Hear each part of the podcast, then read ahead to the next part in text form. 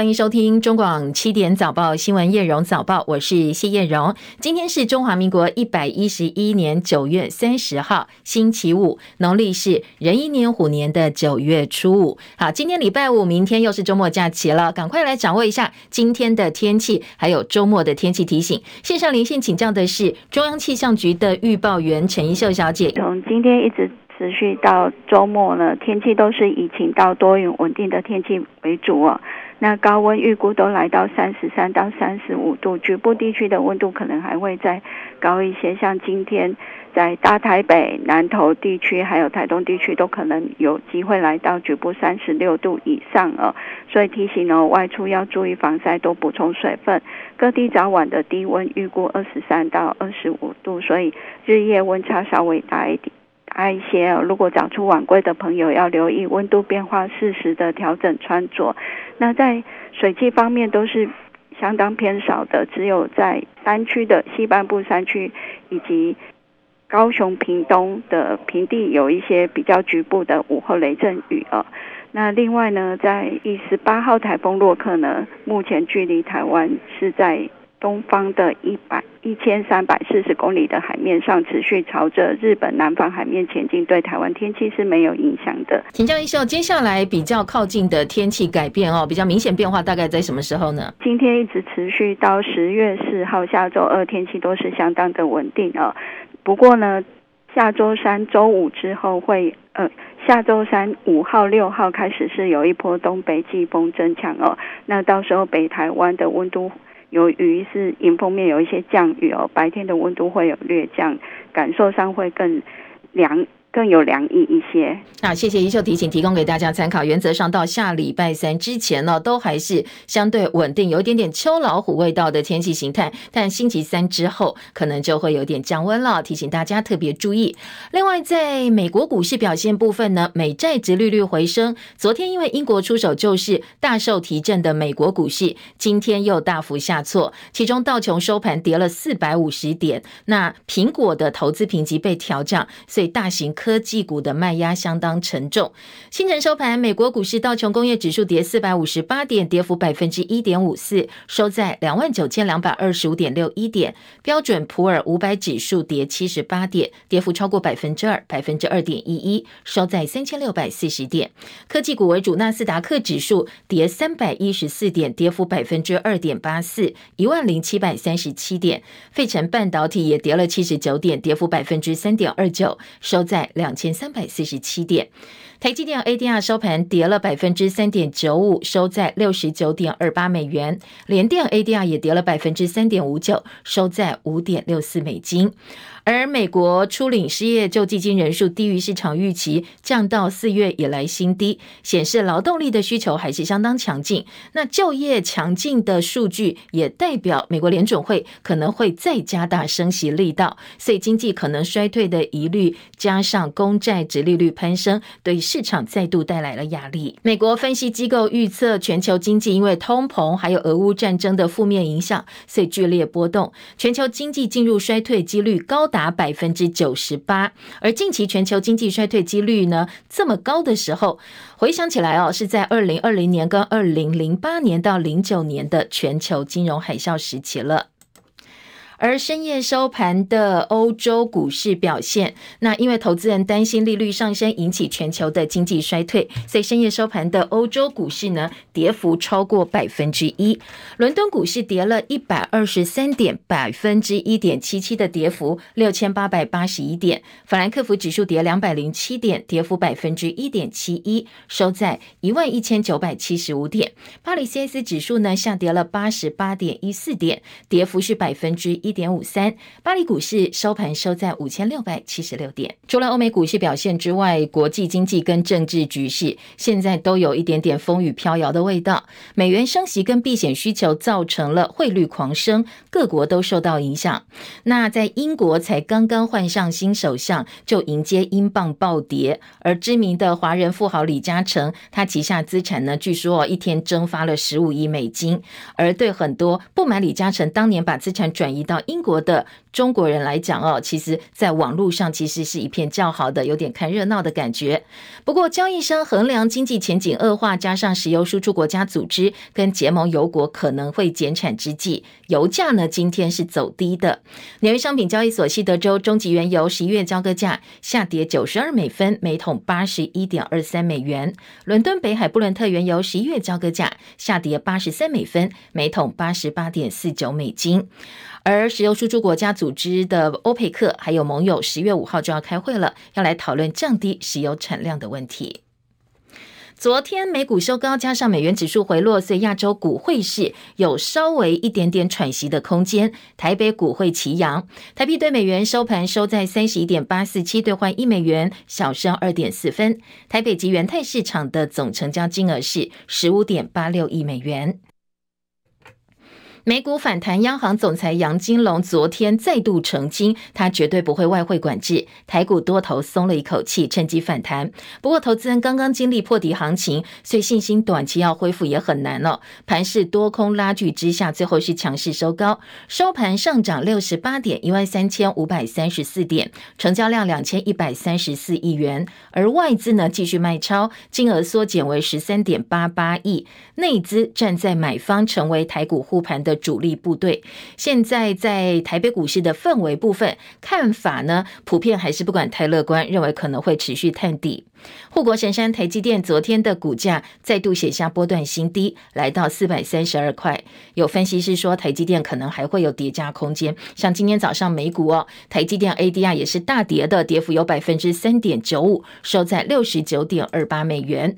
台积电未来会不会面临四百块钱保卫战呢？甚至市场还有分析师说，真的无法保证会不会看到台积电掉到三字头。而昨天有十几档个股在盘中股价拔尖拉高，不过又很快回落，所以市场高度关注。金管会说，这个部分呢已经交给证交所去了解，到底其中有没有异常的状况。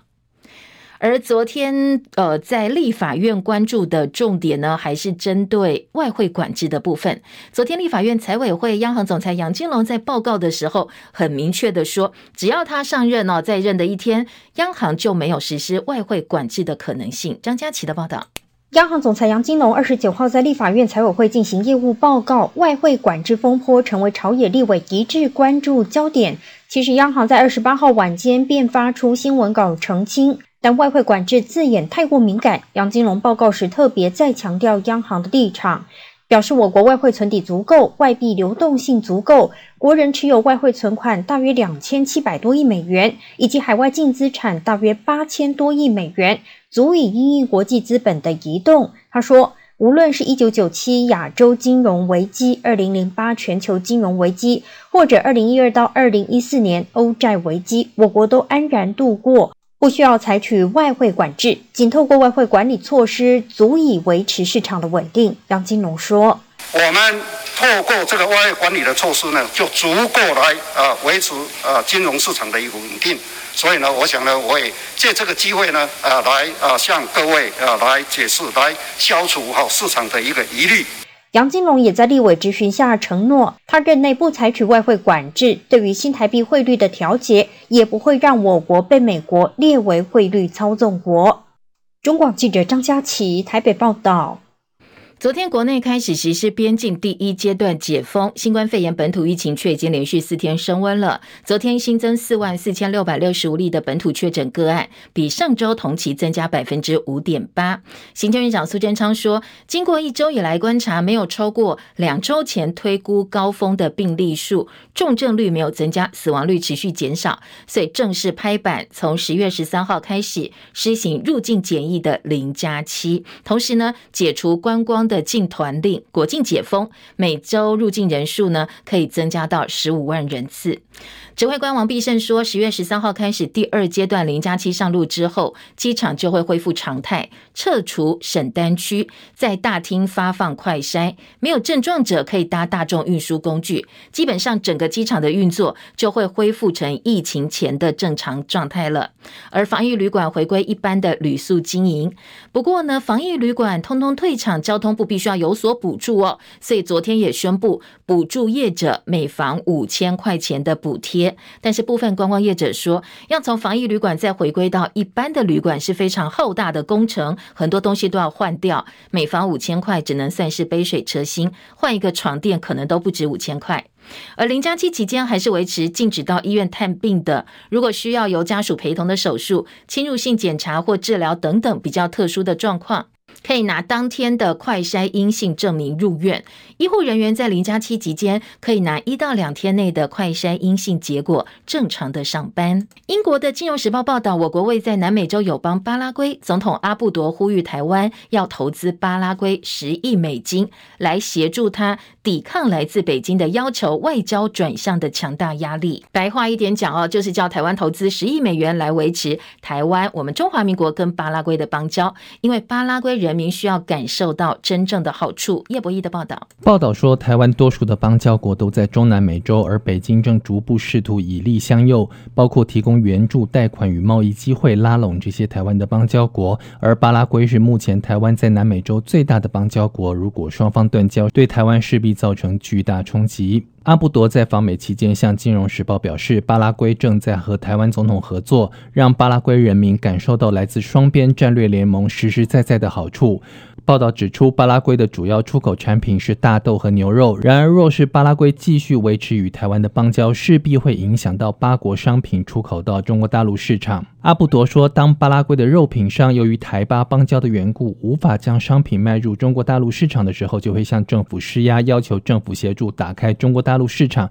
这些肉品商还质问说，台湾可以给我们什么呢？此外，阿布多还提到，在争取新冠疫苗的过程当中，巴拉圭也因为台巴邦交的缘故。无法获得疫苗。报道说，过去五年来，巴拿马、萨尔瓦多、多米尼加和尼加拉瓜纷纷与台湾断交，令美国大为紧张。美国希望看到台湾在拉美地区维持一定数量的邦交国。中广记者叶博弈在台北报道。好，巴拉圭是我们在南美洲唯一的邦交国，人口大概七百二十五万人，也是我们仅剩十四个邦交国当中面积最大的一个。对此，外交部发言人欧江安昨天表示，巴拉圭外长已经跟我们驻巴大使澄清说了，两国邦交不存在交换条件。阿布多总统在专访当中强调的是，巴国投资条件很好，希望台商能够借由到巴国投资进军南美市场，对于台巴建立战略伙伴关系具有重要的意义。意义。前美国印太司令部司令戴维森曾经预言说，中国大陆二零二七年可能会攻打台湾。半年内两度到台湾访问的前美国国务卿蓬佩奥，昨天接受三立电视台节目专访，他说呢，这个时间表是正确的，但是不能认为不会改变，还是能够做些什么来改变这个时间表，同时改变中国大陆国家主席习近平的想法。他说：“美国跟台湾能够一起完成传达一个威慑的讯息，防止戴维森所预测二零二七年可能会发生的事。如果中国攻台的话，他相信中国会失败，因为呢，他的理由是哦，爱好自由的人不会被中国征服。他也建议台湾应该跟区域国家结为盟友，借此形成强固的防御力量。”总部位在华盛顿的德国马歇尔基金会跟德国贝塔斯曼基金会，则是联合发布了一份跨大西洋趋势二零二二报告，着重分析俄罗斯入侵乌克兰以及中国地缘政治雄心等等议题带给跨大西洋的挑战。这项合作呢，是跨大西洋国家，呃，总共加起来十四个，包括美国、加拿大、德国、法国、意大利等等，进行了问卷调查分析。北大西洋呢，跨大西洋跟这个中国之间的关系，其中超过六成的受访者说，他们支持对中国采取更强硬的政策，哪怕经济要付出更高的代价，在所不惜。不过被问到如果中国武力入侵台湾，自己的国家应该如何应对的时候，大部分受访者还是支持透过外交手段或者是制裁，而倾向支持台湾输送武器或者是直接派军队的意愿非常非常低，那支持输送武器跟派遣军队到台湾的比例呢？大概只有百分之四跟百分之二。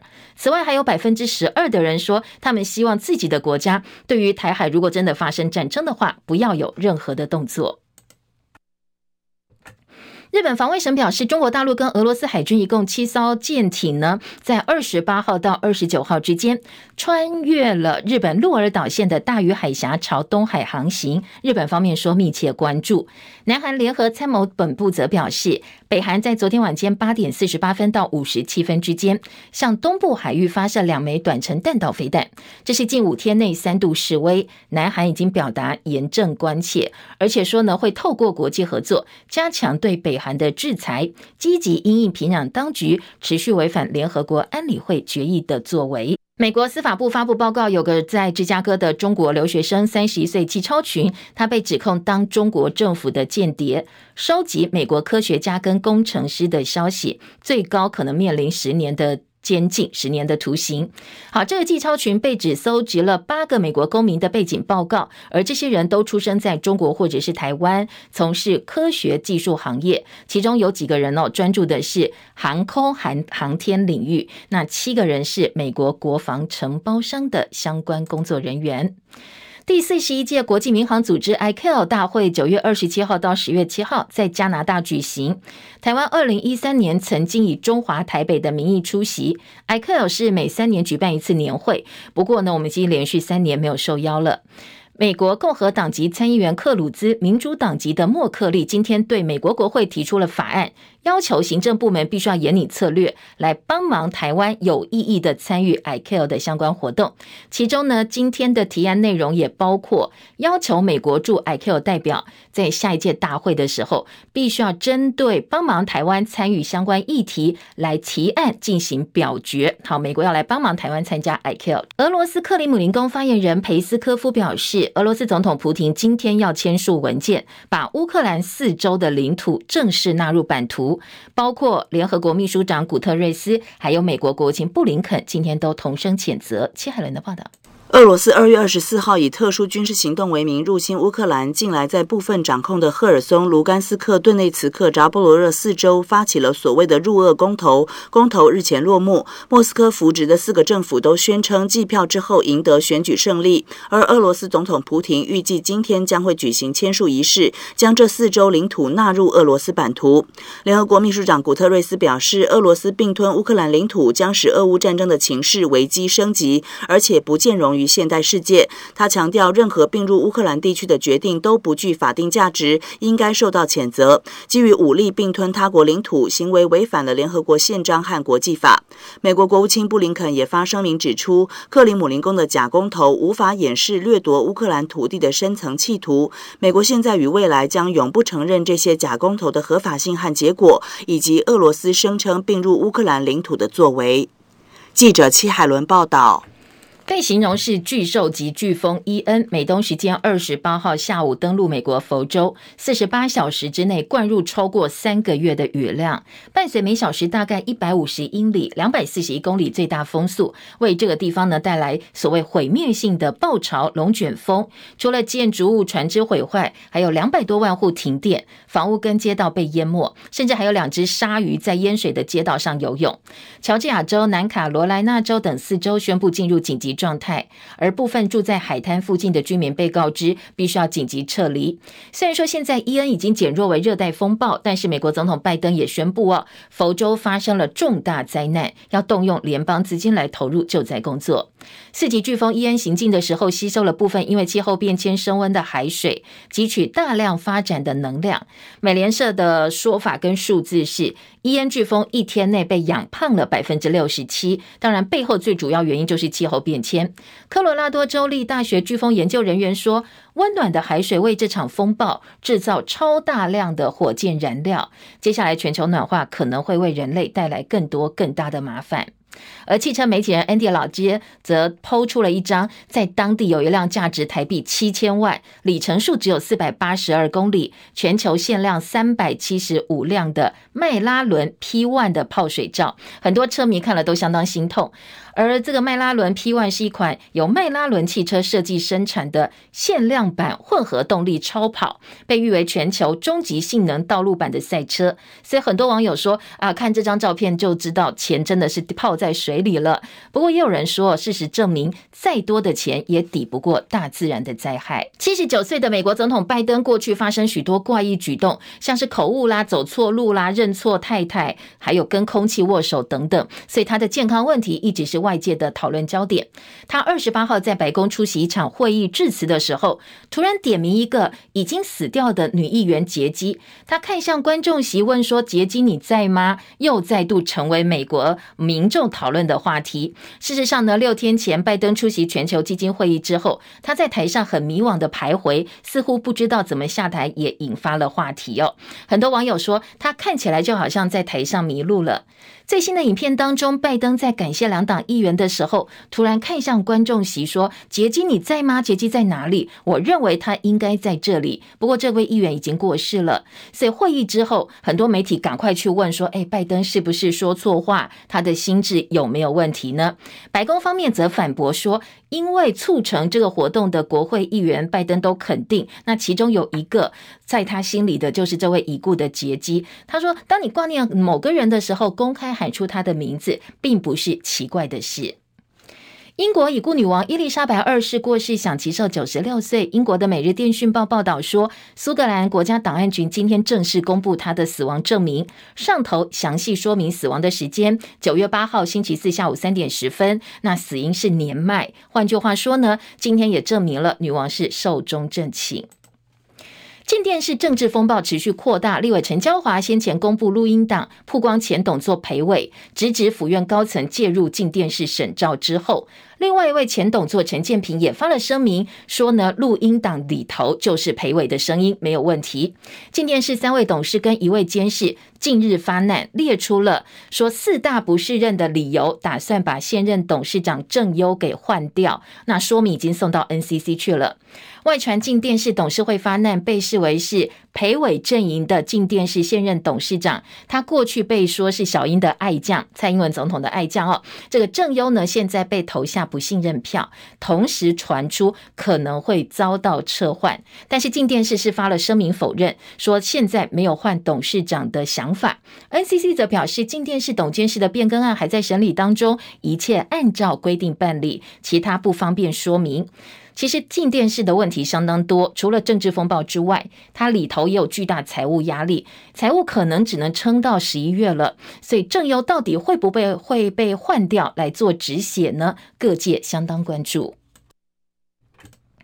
好，另外要提醒哦，交通部昨天公布今年一到七月的交通事故统计，总计酿成一千七百三十五人死亡，其中多达一千一百二十四个，通通都是机车事故。所以昨天交通部长王国材表示，现在已经要求公路总局评估未来机车考照是不是也要增加路考，除了现在的笔试，还有在呃这个考场去考之外呢，实际上路哦要增加路考，必须要用更严更严格的制度来审核。机车的发照，机车主哈，这个有很多，比如说考这个考完照以后，他就直接到一个复杂的一个交通环境了哈。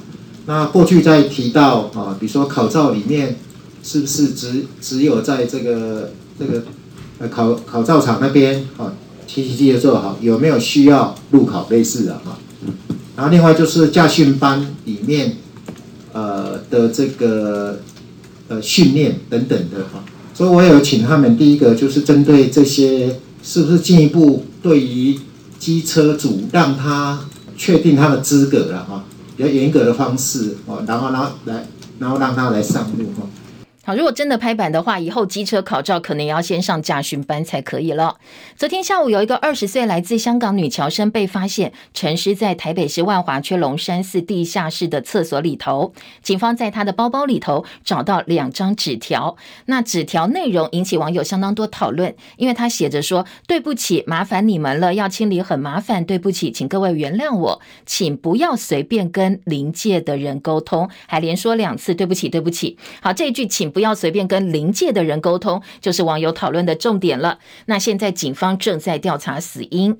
民进党立委高嘉瑜被前男友林炳书涉嫌施暴，警方呢现在检方依照伪造文书、妨害秘密罪进行起诉，林炳书被起诉求刑三年。而新北地方法院今天下午四点钟会针对林炳书涉嫌施暴的部分呢进行一审的宣判。网早报新闻。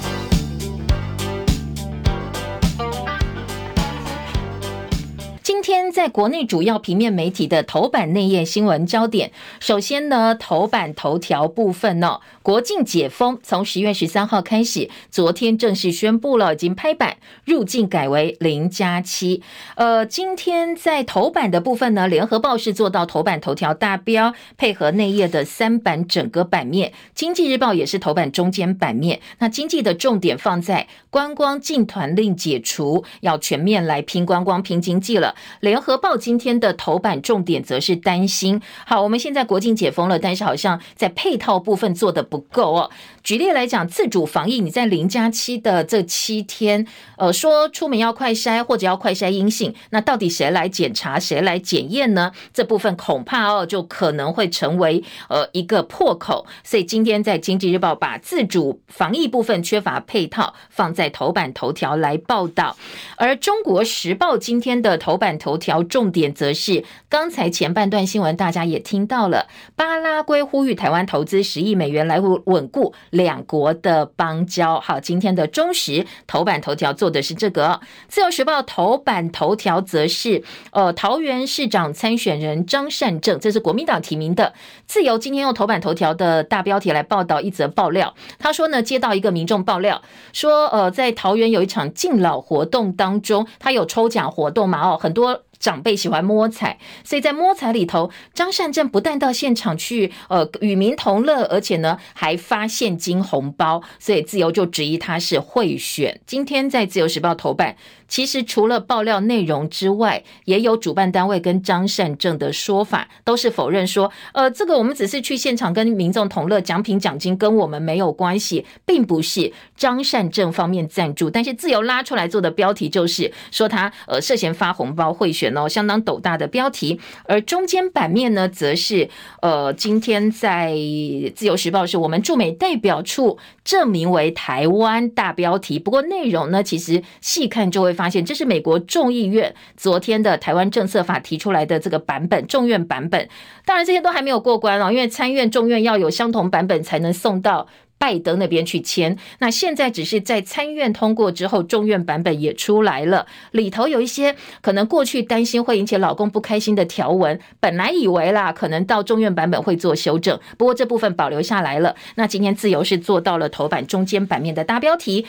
重点放在驻美代表处证明为台湾的这个部分的条文。好，另外，呃，在财经焦点呢，以及呃，在综合性报纸的头版，还有关心的是。央行总裁杨金龙在前两天说出了外汇管制之后，引起轩然大波，所以这两天通通都在做后续的消毒工作。昨天在立法院，他再度澄清哦，他说，呃，外汇部分我们只会管理，不会管制，只要他在任一天，就不会进行外汇管制。今天工商经济的头版以及中国时报的头版下半版面都可以看得到杨金龙。另外，在财经报纸还强调的是，杨金龙对于最近外资大举汇出，他。说呃，没关系啦，早晚都会回来的。现在有什么样的状况就加以应应就是了。好，这是今天在早报几个比较聚焦的新闻重点，我们先给大家做参考。回头来听听看头版头条跟内页还有哪些进一步的报道。先带大家听到的是联合报今天的头版头条大标。国境解封，自主防疫缺配套。十月十三号开始入境改为零加七，但是还是禁止陪探病。在医院部分，每两天快筛把关机制几乎全部都撤掉。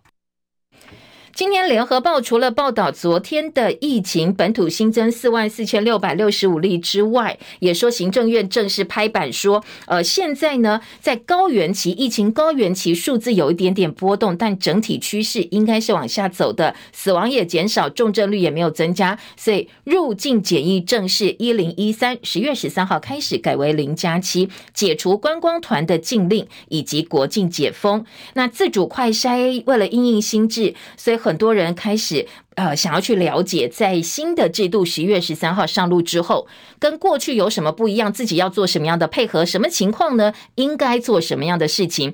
联合报今天在头版上半版面，除了有国门大开的照片之外，下中间版面呢，则是提醒入境改为零加七不等于全部解禁哦，要特别注意哦。在旅客下机在机场的部分，发烧筛检之后可以通关，然后领行李的地方可以拿四四剂的快筛。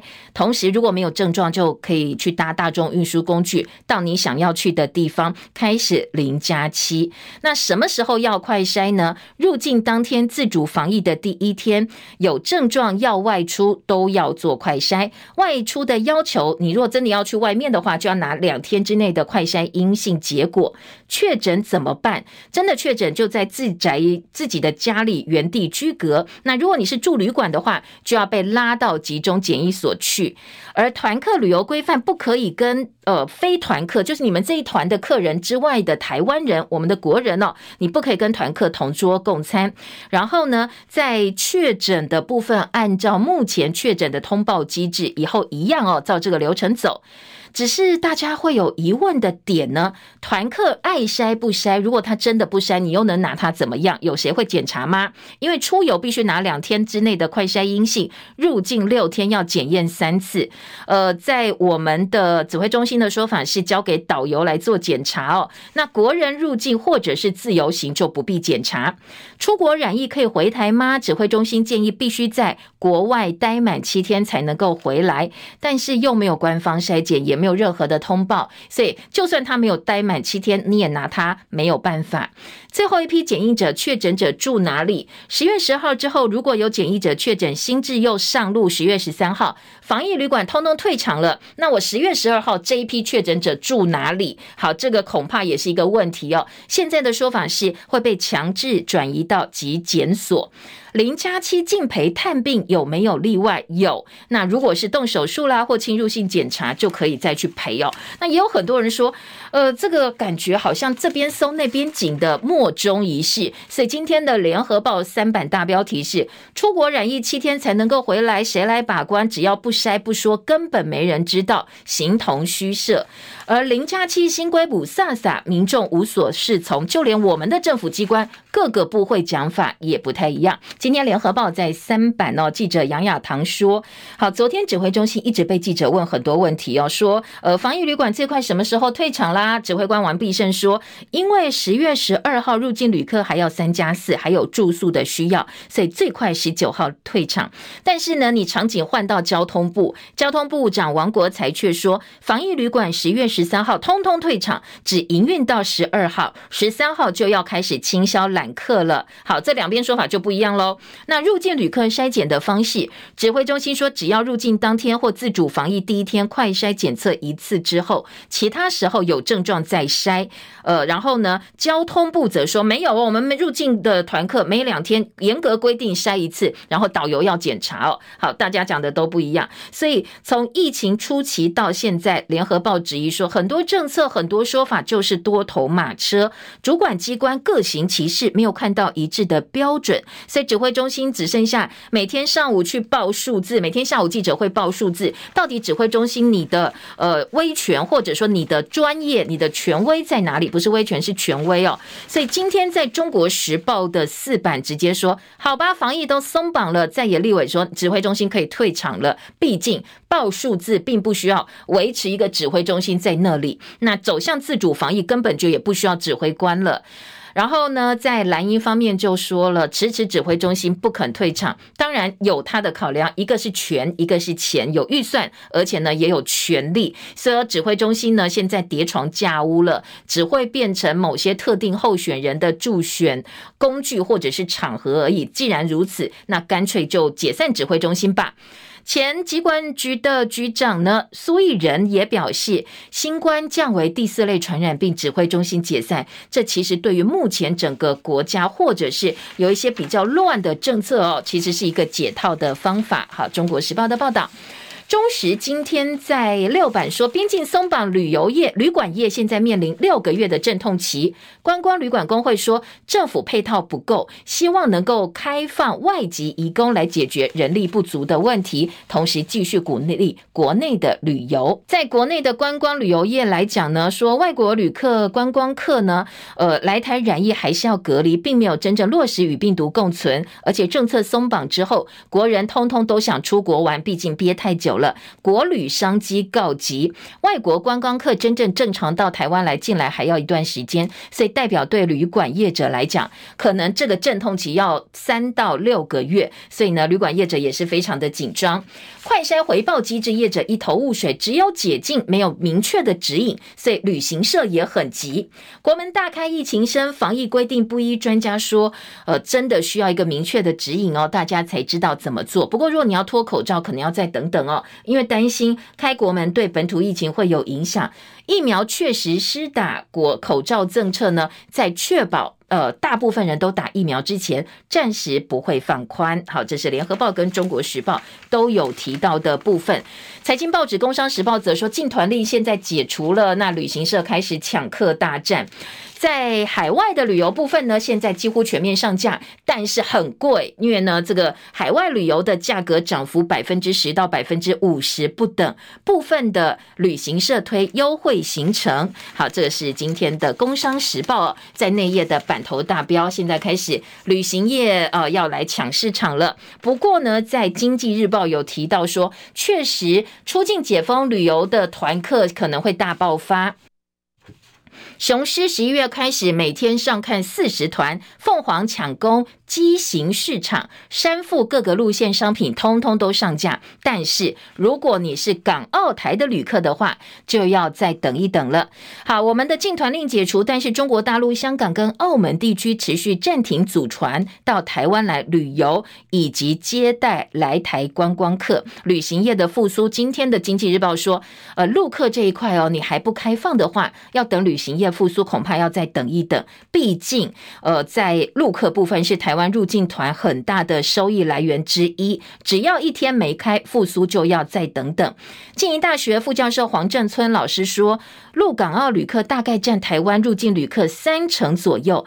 呃，台湾你不管哦，边境怎么样放宽，你陆客这部分你不开的话，顶多顶多最饱满就是恢复到过去的七成了。现在陆港澳地区还是持续去实施暂停团进跟团出，所以这部分呢，跟其他国家入境旅客的规定是不太一样的，提供给大家参考。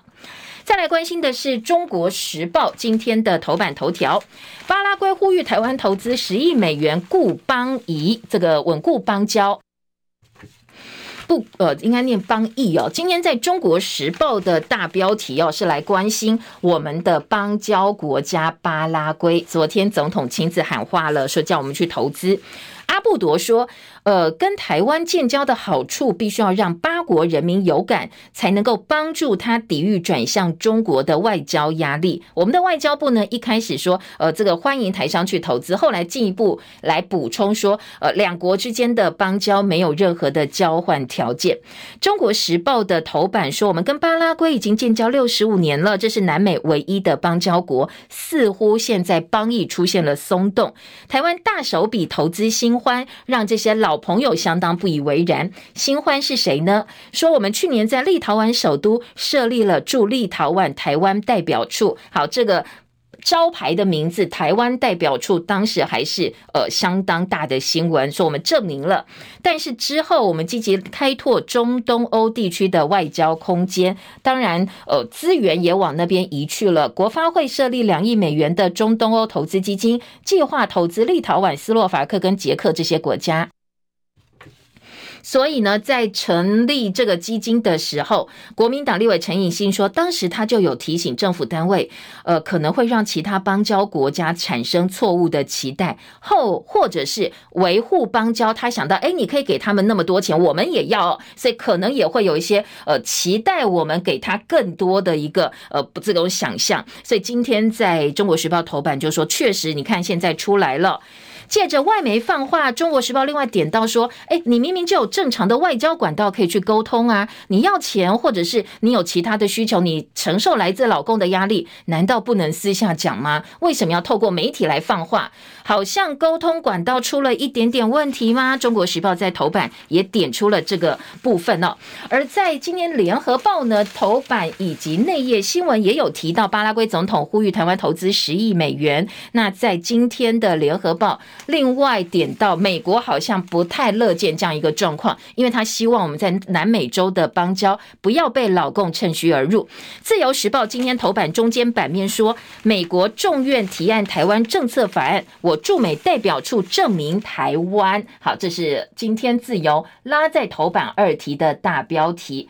头版二题这部分呢，我们还是要强调，这是美国众议院的提案版本，那其实并不是真正已经证明为台湾了。那在后续的部分呢，来比较众院版本台湾政策法跟参院版本，其实内容差不多。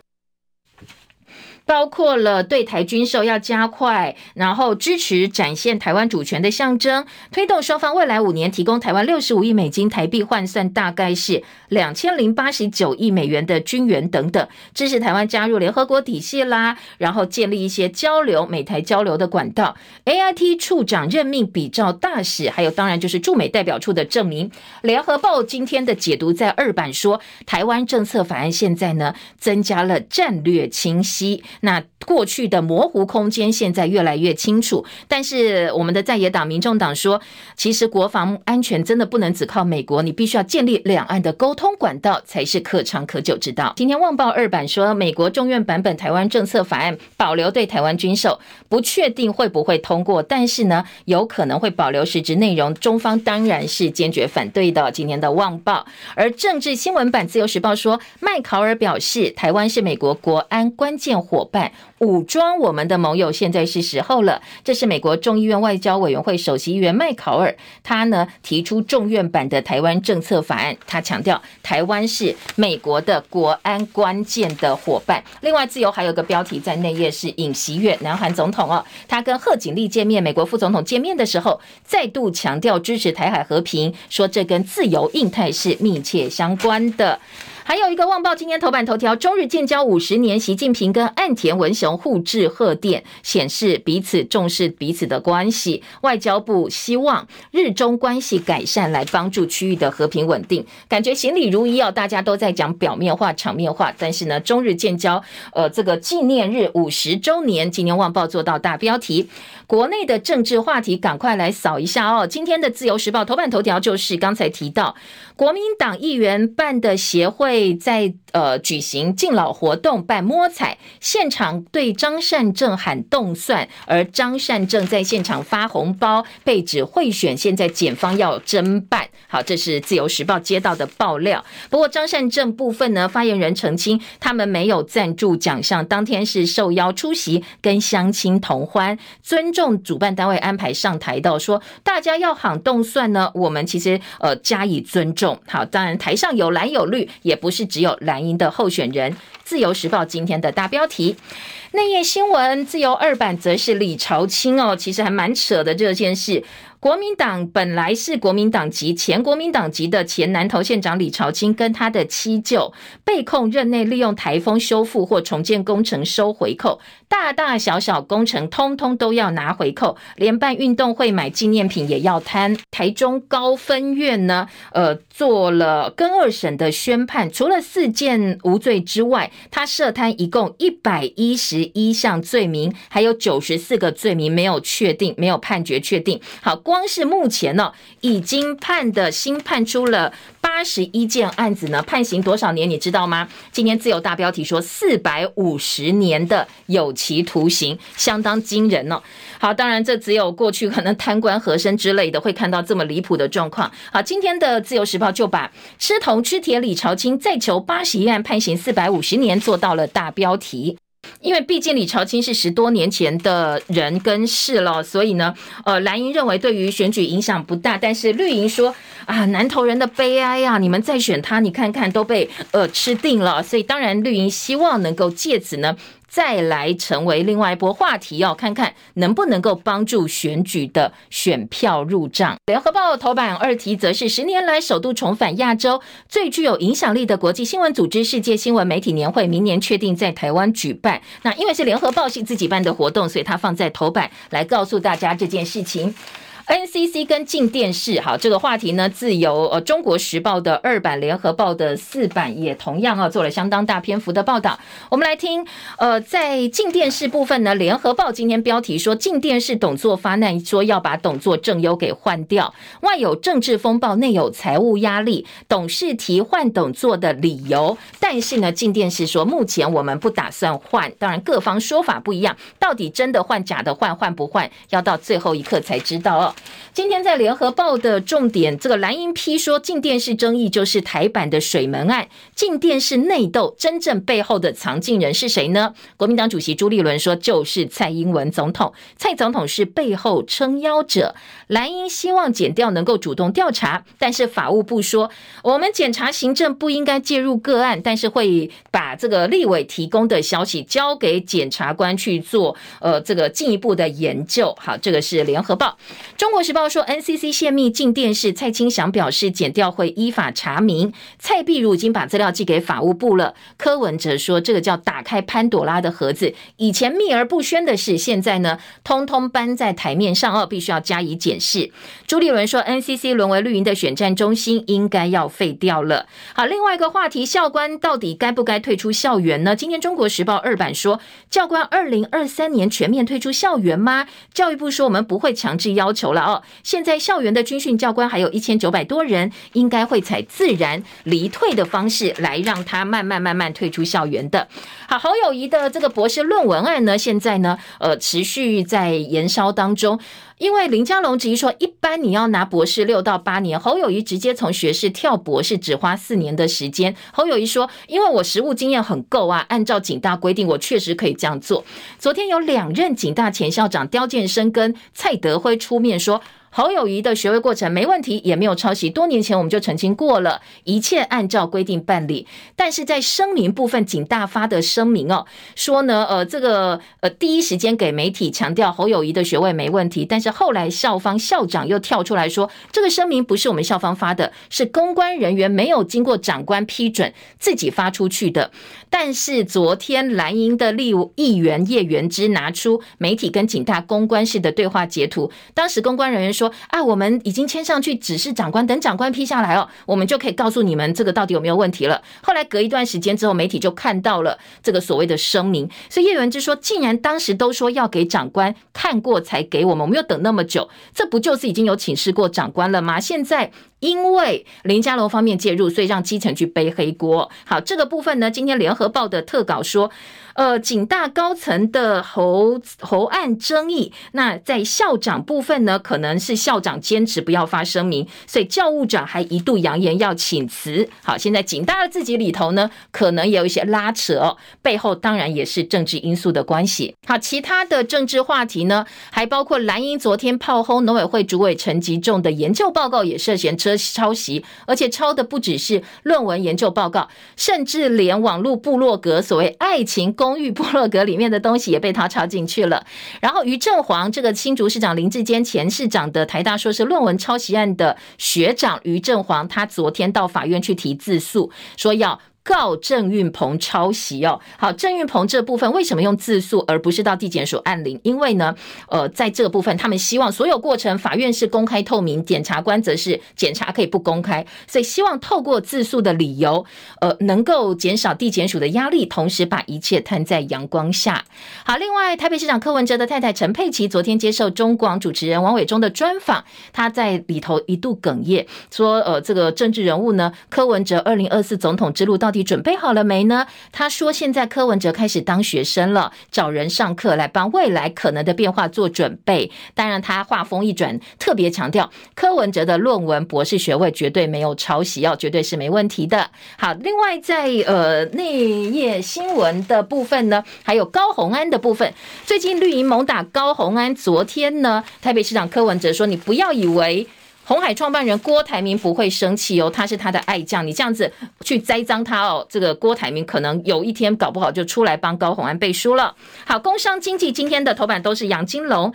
工商说，杨金龙强调，他任内外汇只有管理，绝对不管制。经济则说，呃，除了不会实施外汇管制之外呢，也非常乐观，觉得外资终究是会回来台湾的。好，现在时间七点五十八分，谢谢大家的收听，也祝福您周末美好顺心。叶荣早报，我们下周见，拜拜。